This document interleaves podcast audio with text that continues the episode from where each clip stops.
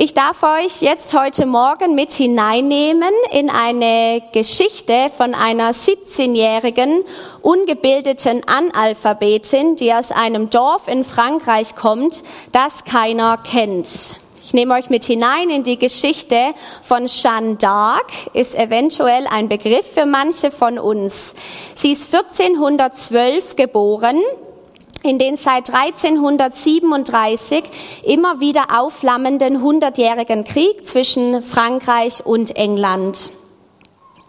Es ist das Jahr 1429, als inzwischen weite Teile Frankreichs von den Engländern besetzt waren und die französischen Truppen Niederlage um Niederlage erlebt haben und es also sehr, sehr schlecht für Frankreich aussah. In dieser Situation erklärt die 17-jährige Jeanne ernsthaft und in aller Unschuld, sie sei von Gott gesandt, um die große Stadt Orléans von den Engländern zu befreien und für die Franzosen einen großen Sieg zu erringen. Gott habe sie beauftragt, Gott hatte ihr befohlen, an der Spitze eine Armee anzuführen und die Engländer aus Frankreich zu vertreiben. So tritt sie vor die französischen Oberen. Verständlicherweise ähm, ist der königliche Hauptmann, vor den sie als erstes tritt, völlig empört und befiehlt, dieses unverschämte Bauernmädchen unverzüglich heimzuschicken und ihr ein paar Ohrfeigen zu verpassen. Traurig geht Jeanne nach Hause, aber es dauert nicht lange und sie versucht erneut eine Audienz bei den französischen Oberen beim Stadtkommandanten zu erhalten. Das tut sie, weil sie den Schrecken des Krieges, der Not, die sie sich konfrontiert sieht, weil sie die kaum aushalten kann. Der Kommandant will von dem Bauernmädchen und seinen lächerlichen Ideen erneut nichts wissen und möchte sie erneut nach Hause schicken. Jeanne aber lässt sich nicht unterkriegen. Sie sagt, ich muss zum König. Ich wäre gerne am Spinnrad meiner Mutter geblieben, aber ich muss gehen und tun, was ich mir vorgenommen habe, denn es ist der Wille des Herrn. Der Stadtkommandant ist schließlich bereit, sie anzuhören und dieses Mal berichtet sie ihm auch etwas Außergewöhnliches.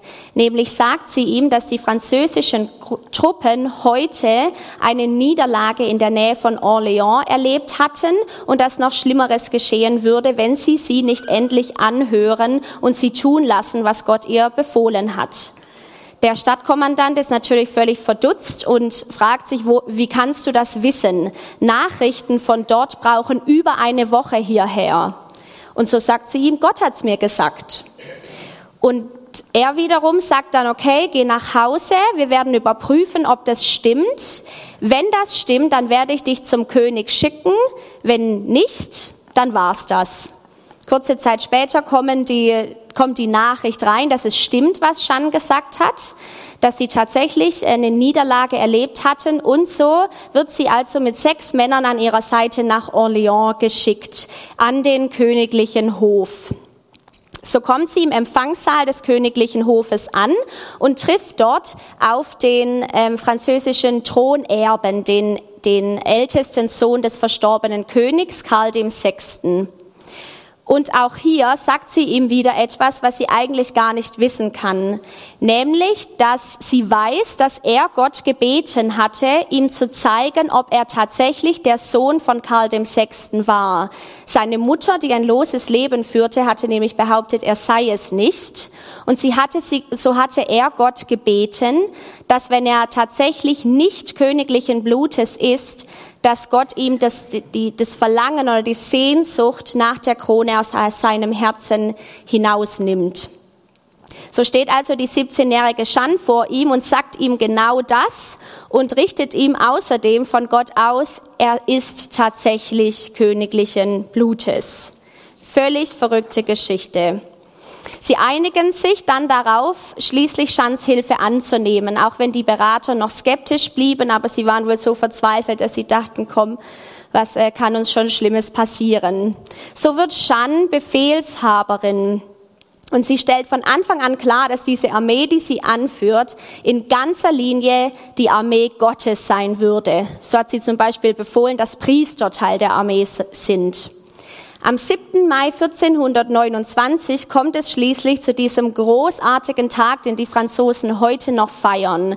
Nämlich ähm, erringt, erringt, erringen die französischen Truppen unter Schanzführung einen gewaltigen Sieg für die Franzosen und tun tatsächlich, wie Jeanne vorher, das vorhergesagt hatte, die Stadt Orléans aus von den Engländern befreien und diese vertreiben. Das war die Wende im Hundertjährigen Krieg für Frankreich.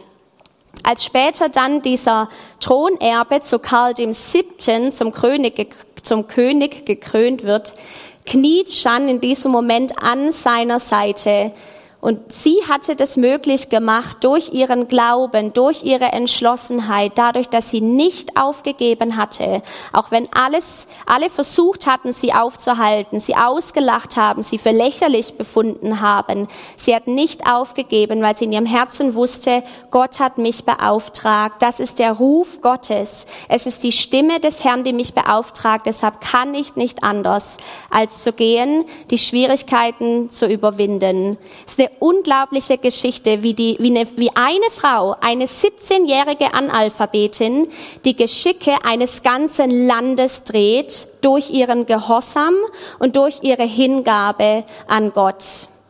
Solche Geschichten, die machen was mit uns. Wir haben es gerade von Nicole gehört, mit Gott die Welt bewegen. Das ist eine in uns angelegte Sehnsucht. Uns faszinieren Geschichten von Helden. Wir sind fasziniert von Abenteuerfilmen und herausragenden Berichten von, von Leuten, die großartige menschliche Taten getan haben. Das macht was mit uns. Wenn es nicht unterdrückt wird, steckt in uns allen eine Sehnsucht nach Größerem. Das liegt wohl daran, dass wir für Außergewöhnliches geschaffen sind. Du und ich. In 1. Korinther 2, Vers 9 heißt es, es ist vielmehr das eingetreten, was schon in der Heiligen Schrift vorausgesagt ist, was kein Auge jemals sah, was kein Ohr jemals hörte und was sich kein Mensch vorstellen konnte, das hält Gott für die bereit, die ihn lieben. Wahnsinn. Für alle ist, hält Gott es bereit, die ihn lieben. Ausnahmslos. Und so sendet uns Jesus raus. Wir alle, die meisten von uns werden diesen Vers aus der Bibel kennen in Matthäus 28, der auch mit dem Missionsauftrag oder dem Missionsbefehl häufig überschrieben wird. Matthäus 28, 18 bis 20. Und Jesus trat herzu, redete mit ihnen, also seinen Jüngern, und sprach, mir ist gegeben alle Gewalt im Himmel und auf Erden. Darum gehet hin und lehret alle Völker taufet sie auf den Namen des Vaters und des Sohnes und des Heiligen Geistes und lehret sie halten alles, was ich euch befohlen habe. Und siehe, ich bin bei euch alle Tage bis an der Weltende. Gott sendet uns also raus in die Welt, in diese verlorene, gefallene Welt in eine Welt, die von Naturkatastrophen, Kriegen und Terrorismus gezeichnet ist. In eine Welt, in der alle zehn Sekunden ein Kind an Unterernährung stirbt, während ohne Probleme an anderen Orten in dieser Welt Menschen mehrere Autos und mehrere Häuser besitzen können. In eine Welt, in der 6,3 Millionen Menschen sexuell ausgebeutet werden, 1,7 Millionen davon sind Kinder. Eine Welt, in der Menschenhandel das am schnellsten wachsende Gewerbe ist. Eine Welt, in der immer noch 42 Prozent der Völkergruppen als unerreicht gelten. Das heißt, keinen oder kaum Zugang zur rettenden, befreienden und heilenden Botschaft des Evangeliums haben. Die keine Ahnung haben von der bedingungslosen Liebe Gottes. Keine Ahnung haben, wer Jesus ist und folglich nicht in Kontakt kommen können mit dieser Kraft, die sie befreit. Eine Welt, in der in Deutschland allein jährlich über 9000 Leute sterben, weil sie sich das Leben nehmen. Das sind 25 Personen am Tag, die aufgrund von Suiziden sterben.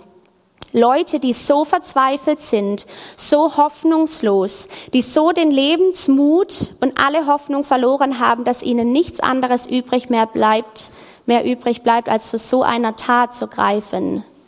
Die Liste könnte ich noch unendlich weiterführen. In so eine Welt sendet uns unser Herr und Meister. Jesus betet es auch im hohen priesterlichen Gebet in Johannes 17.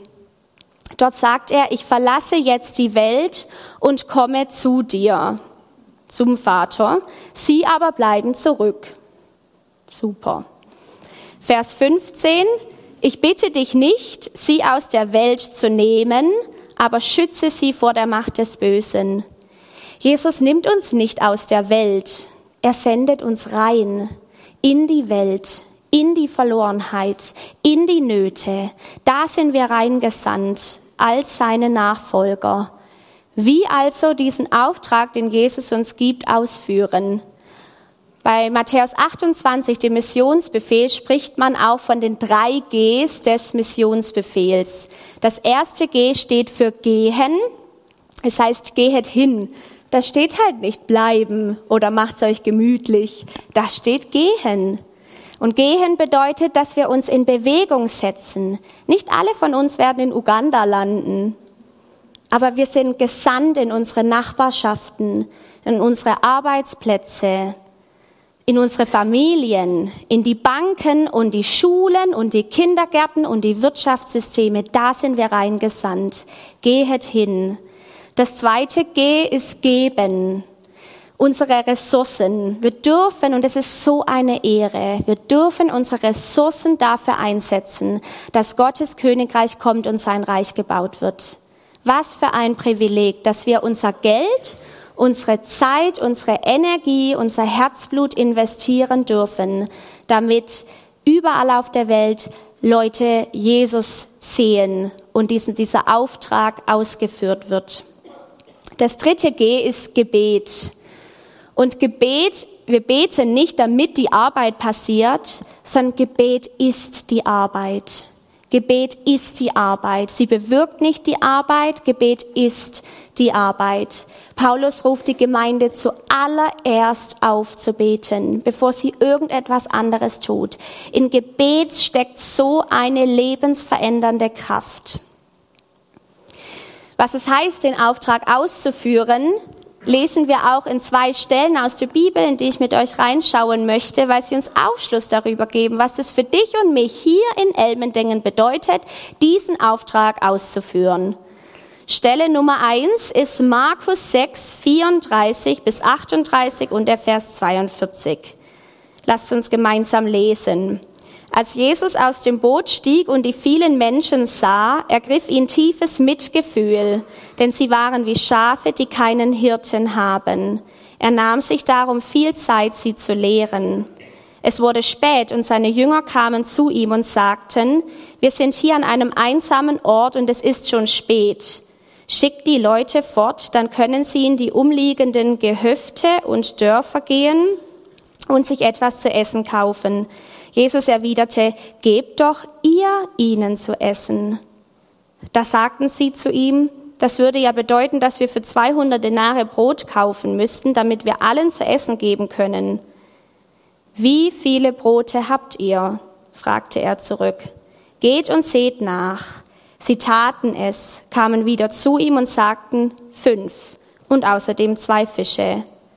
Und alle aßen und wurden satt heißt es dann am Ende.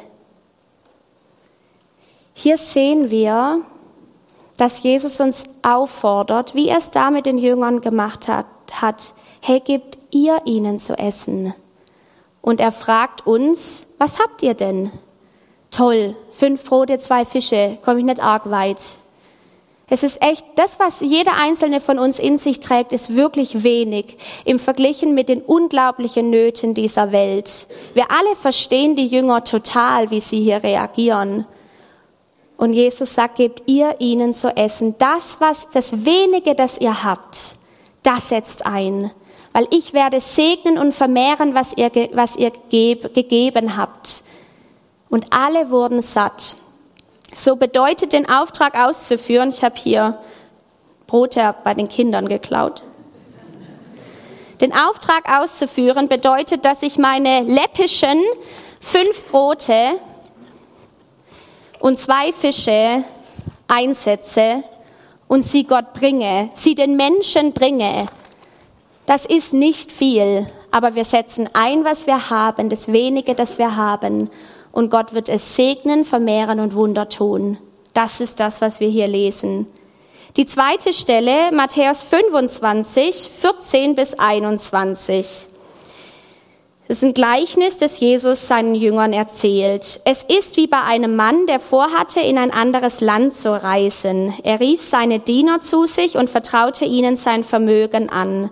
Einem gab er fünf Talente, Talente, einem anderen zwei und wieder einem anderen eines, jedem seinen Fähigkeiten entsprechend. Dann reiste er ab. Der Diener, der fünf Talente bekommen hatte, begann sofort mit dem Geld zu arbeiten und gewann fünf weitere dazu. Ebenso gewann der, der zwei Talente bekommen hatte, zwei weitere dazu. Der aber, der nur ein Talent bekommen hatte, grub ein Loch in die Erde und versteckte das Geld seines Herrn.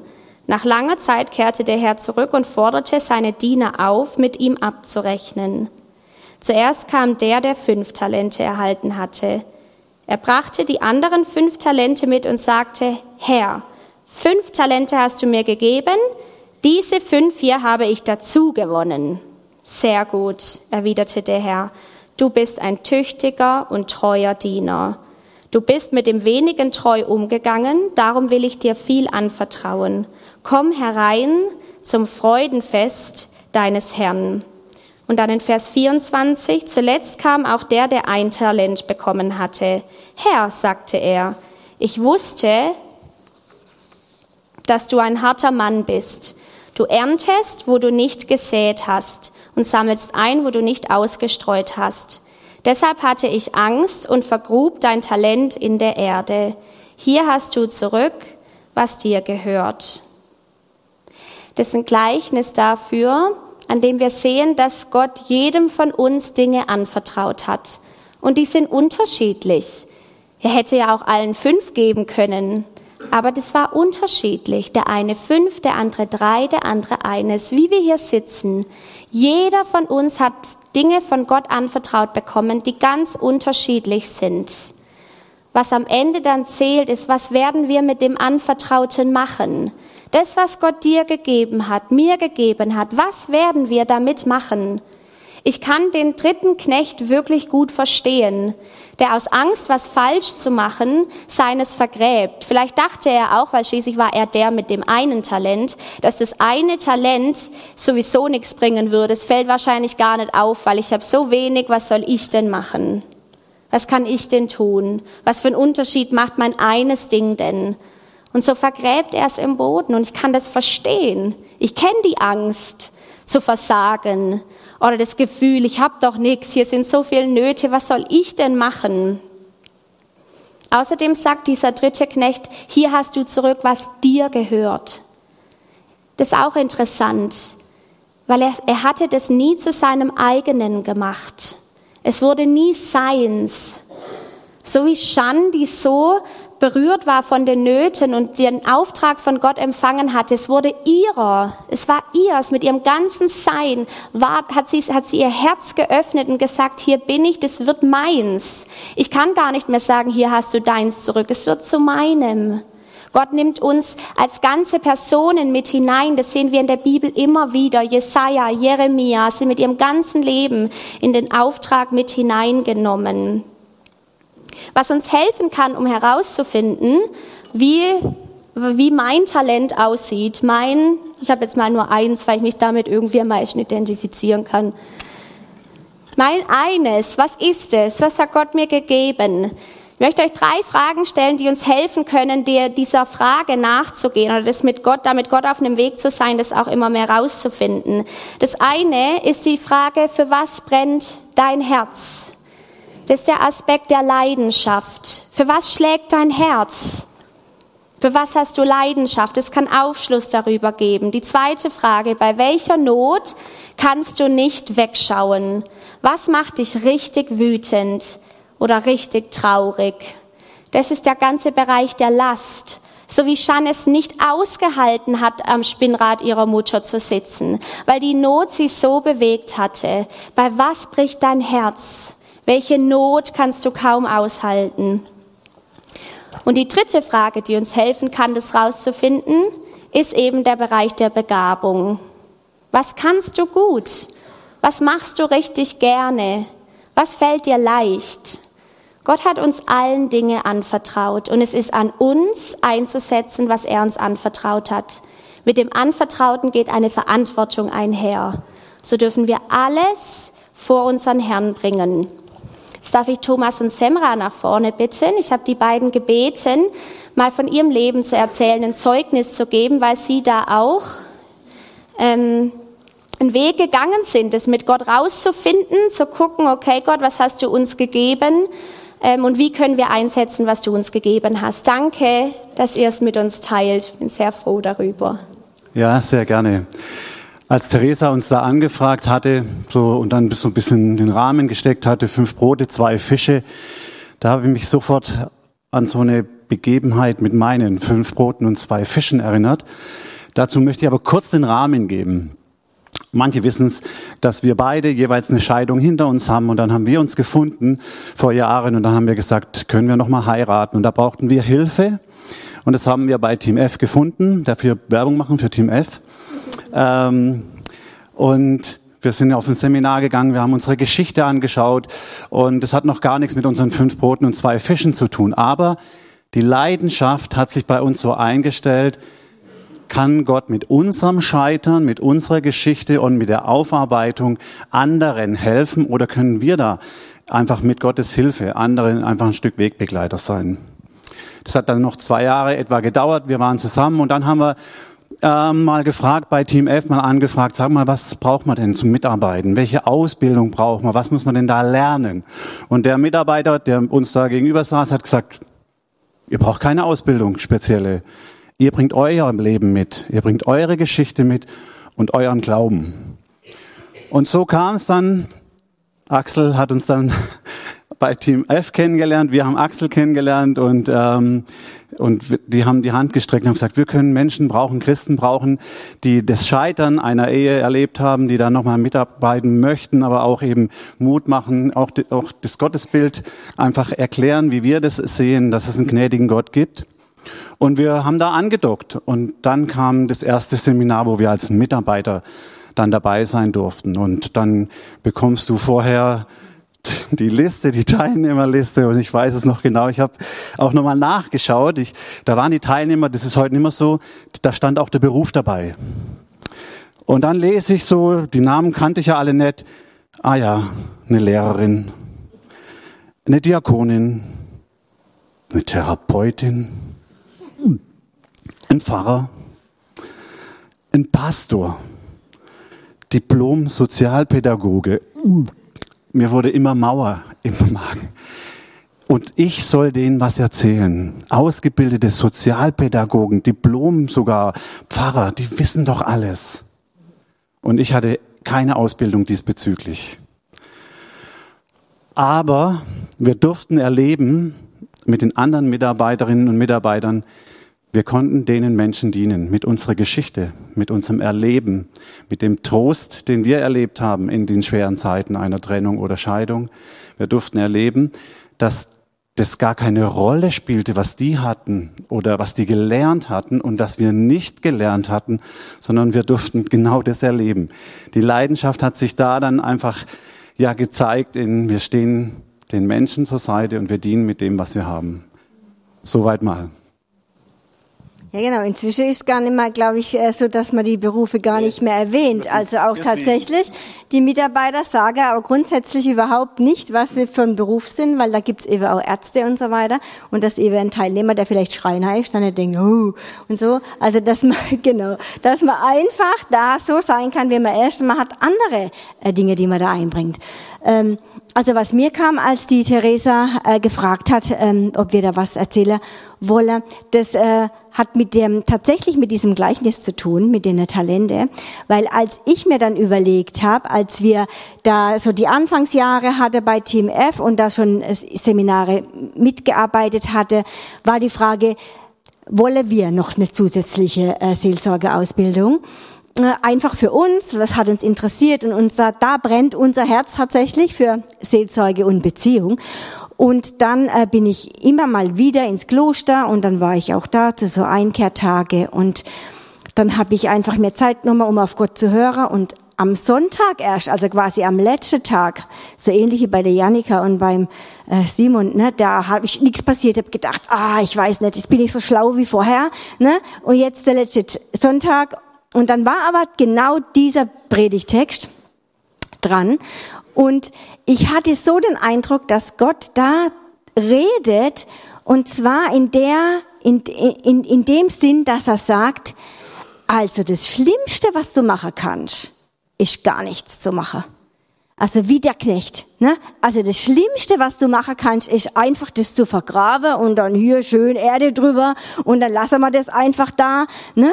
Äh, aus Angst, irgendwas falsch zu machen, also oder irgendwie zu versagen. Und das ist schon so meins. Also ne, da tue ich mich immer schwer, so Entscheidungen zu treffen, oh, die vielleicht so weitreichend sind und so. Und da habe ich aber gemerkt, okay, also wenn Gott zu mir sagt, einen Schritt gehe, einfach in Bewegung setze und einfach mal losgehe.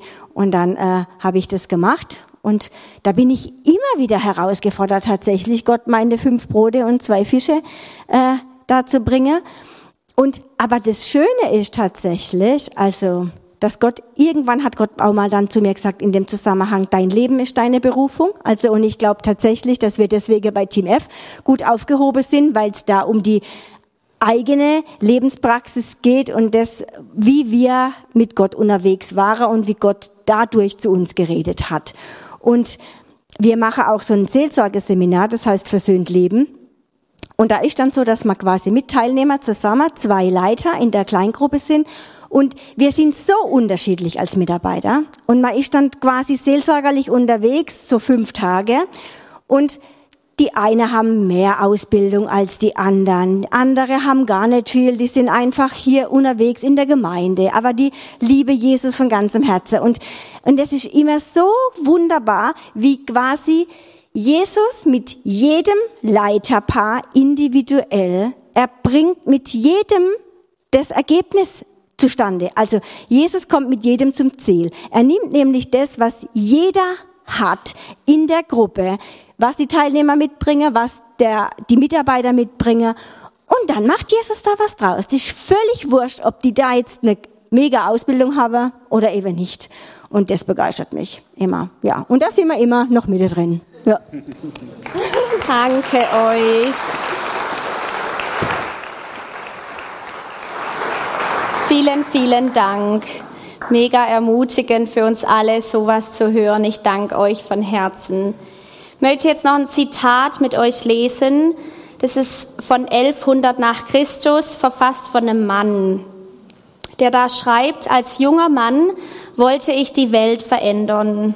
Ich habe herausgefunden, dass es schwierig ist, die Welt zu verändern, also versuchte ich, meine Nation zu verändern. Als ich feststellte, dass ich meine Nation nicht ändern konnte, begann ich mich auf meine Stadt zu konzentrieren. Doch ich konnte meine Stadt nicht ändern und als älterer Mann versuchte ich nun, meine Familie zu verändern. Jetzt als alter Mann ist mir klar, dass ich nur mich selbst ändern kann. Und plötzlich wird mir klar, dass ich, wenn ich mich vor langer Zeit geändert hätte, einen Einfluss, Einfluss auf meine Familie hätte haben können. Meine Familie und ich hätten Einfluss auf unsere Stadt nehmen können. Ihr Einfluss hätte die Nation verändern können und ich hätte tatsächlich die Welt verändert. Wenn wir mit Gott die Welt bewegen wollen, wenn wir die Welt verändert sehen wollen, dann fängt es bei uns an. Bei uns ganz persönlich, indem wir uns Gott hinhalten. Es geht nicht darum, dass wir jetzt herausfinden, wie wir die Welt verändern können, sondern es geht darum, wie, wie man das bei Jesaja so schön lesen kann. In Jesaja 6, Vers 8 heißt es, da hörte ich die Stimme des Herrn, der sagte, wen soll ich senden? Wer wird für uns gehen? Ich sagte, hier bin ich, sende mich. Es geht um die Frage, ob wir bereit sind, Ja zu sagen. Ja zu sagen zu dem Ruf Gottes, der manche von uns nach Uganda führt und andere von uns nach Elmendingen. Den einen in die Bank, den anderen in die Gemeinde. Es geht darum, dass wir Ja sagen, dass unser Herz bereit ist, Ja zu sagen zu, zu dem, wozu Gott uns ruft. Und wir sagen Ja, weil es getan werden muss. Wenn wir die Welt anschauen, es muss getan werden. Und weil Gott uns ruft und uns ja mit allem ausrüstet, was wir dafür brauchen. Was werden wir also tun mit einer sterbenden Welt vor unseren Augen und der Herrlichkeit Gottes in uns? Wie wird unsere Antwort ausfallen? Ich darf jetzt das Lobpreisteam nach oben bitten. Wir werden in eine Zeit der Anbetung gehen, vor unseren Gott treten. Ich möchte euch einladen. Wir werden gleich das Kreuz nach vorne schieben. Ich habe auf die Stehtische hier an den Seiten, das sind Schalen, die gefüllt sind mit diesen Talern. Und vielleicht finden das manche ein bisschen bescheuert, aber ich möchte euch einladen, dass wenn ihr heute da sitzt und sagt, ja Herr, hier bin ich, sende mich, ich möchte mich dir zur Verfügung stellen. Bin ich dem gewachsen? Nein. Ist es einfach? Nein. Aber Jesus ist es wert. Und er wird es immer wert sein. Und wenn du also heute da sitzt und auf diesen Ruf Gottes wie Jesaja antworten möchtest, ja Herr, hier bin ich, mach mit mir, was du willst, ich vertraue dir, dann möchte ich dich einladen, da außen eines von diesen Talern zu nehmen und es hier ans Kreuz zu bringen. Ganz bewusst hier vorne, weil es manchmal auch einen Schritt voller Mut braucht. Ich bete mit uns. Jesus, danke, dass wir hier versammelt sein dürfen vor deinem Angesicht. Danke, dass du uns rufst verstehe ich manchmal überhaupt nicht, wenn ich die Nöte sehe, wie du so unvollkommene Menschen wie uns aussendest rein in die Welt. Es bricht uns das Herz, die Dinge zu sehen, die in der Welt geschehen, Herr. Und du sendest uns rein. So unvollkommen, mit dem wenigen, das wir haben. Dieses eine Talent, die fünf Brote und zwei Fische, die niemals alles satt machen können. Aber du sendest uns Du berufst uns und du stellst, uns, stellst dich zu uns. Denn du hast gesagt beim Missionsbefehl, ich bin bei euch alle Tage bis ans Ende der Welt. Und wenn du in uns, an unserer Seite bist, dann ist alles möglich. Dann ist alles möglich, Herr. Wir ehren dich. Danke, dass du hier bist, jetzt mit uns. Amen.